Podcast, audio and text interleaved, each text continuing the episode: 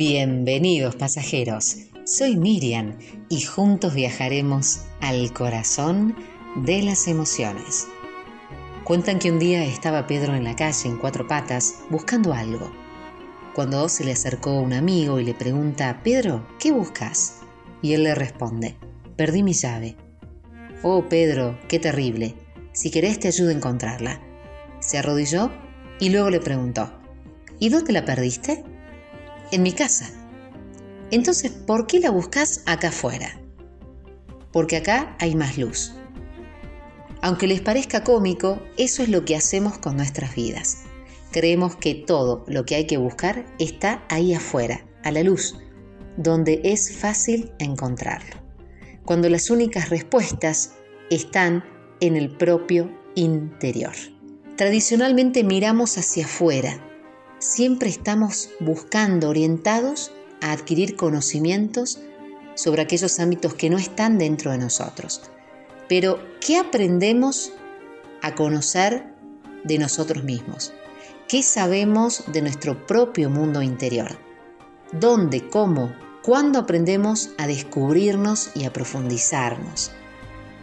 Estamos llamados a vivir desde la interioridad, con la intención que nos detengamos y pensemos más en nosotros mismos, en la calidad de nuestras relaciones y en aquello que realmente es valioso para cada uno.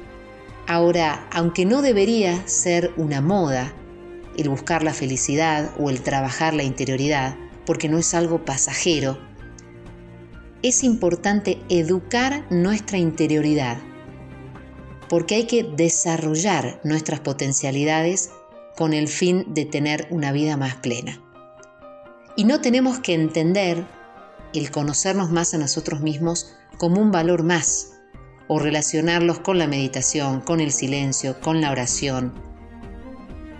La interioridad es una dimensión del ser humano para conocer sus emociones, para comprender sus autoconciencias, sus recuerdos, sus anhelos, sus miedos, sus dudas porque todo eso forma parte de lo que llamamos interior.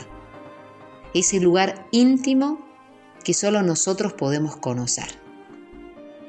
Si nosotros viajamos, nos exploramos, nos conocemos realmente, vamos a tener la posibilidad de, de mirar desde otra manera, de crecer como personas, de ser lo que realmente somos. Es vivir desde lo que cada persona piensa, siente, intuye y experimenta. Por eso hoy en el tren del alma te invito a mirarte a vos mismo, a conocer tu verdadera interioridad. Sin juzgarte, sin prejuicios, consiste en mirarte hacia adentro. ¿Pero para qué?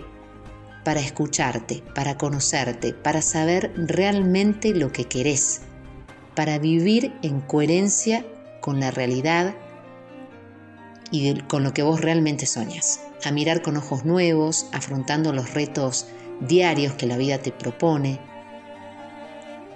educar la interioridad, aceptarte, conocerte y tener una nueva perspectiva. Yo sé que podés lograrlo.